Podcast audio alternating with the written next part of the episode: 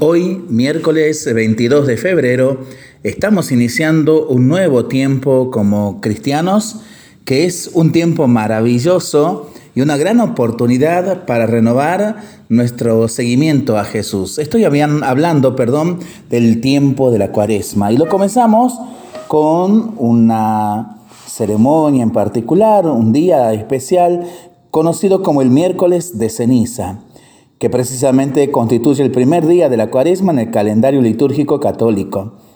La imposición de la ceniza es el rito característico de esta celebración litúrgica que se obtiene de la incineración de los ramos bendecidos el domingo de ramos del año anterior. Cuaresma, del latín cuadragésima, significa 40 días. El número 40 es un número que se repite en toda la tradición bíblica. Cuando Dios envió el diluvio, 40 días y 40 noches estuvo lloviendo sobre la tierra, Génesis 7:12. 40 años estuvo el pueblo de Israel en el desierto, 40 días de Jesús en el desierto. Todo indica que el número 40, cuaresma, simboliza la prueba, pero no como un castigo o algo dramático, sino como una renovación interior, espiritual. Se trata de 40 días para examinar, para preparar el camino, para no dejar aquello que no debe convivir en nosotros. ¿Por qué buscan entre los muertos al que vive? Lucas 24:5.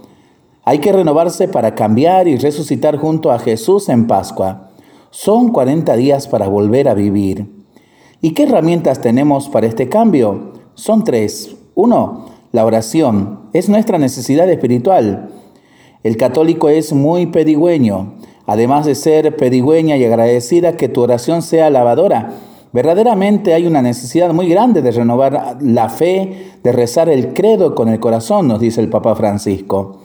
Dos, el ayuno. No se trata solamente de lo alimenticio, sino que también es la posibilidad de ayunar mentiras, enojos, resentimientos y todo lo malo que está funcionando en nosotros. Y tres, la limosna o las obras de caridad. Ámense los unos a los otros como yo los he amado. San Juan capítulo 13, versículo 34. La limosna, aparte de lo material, significa ocuparse de quien está al lado nuestro. Quien está a nuestro lado no es una cosa, es un ser humano que tiene la misma dignidad que nosotros. La limosna no simboliza a una persona pobre, sino a todo lo pobre que podemos ser las personas si no nos tratamos con igualdad. Lindo tiempo para pensarlo, para rezarlo, para vivirlo en familia y entre amigos, ¿no? Mientras lo hacemos, pedimos al Señor su bendición, le seguimos pidiendo por el fin de la pandemia, de las guerras y por el buen tiempo para nuestras vidas, nuestros animalitos y nuestros campos. Y nosotros responsablemente nos cuidamos y nos comprometemos a ser verdaderos instrumentos de paz. Deseando que vivamos una hermosa cuaresma, vamos a pedir al Señor que nos bendiga en el nombre del Padre, del Hijo y del Espíritu Santo. Amén.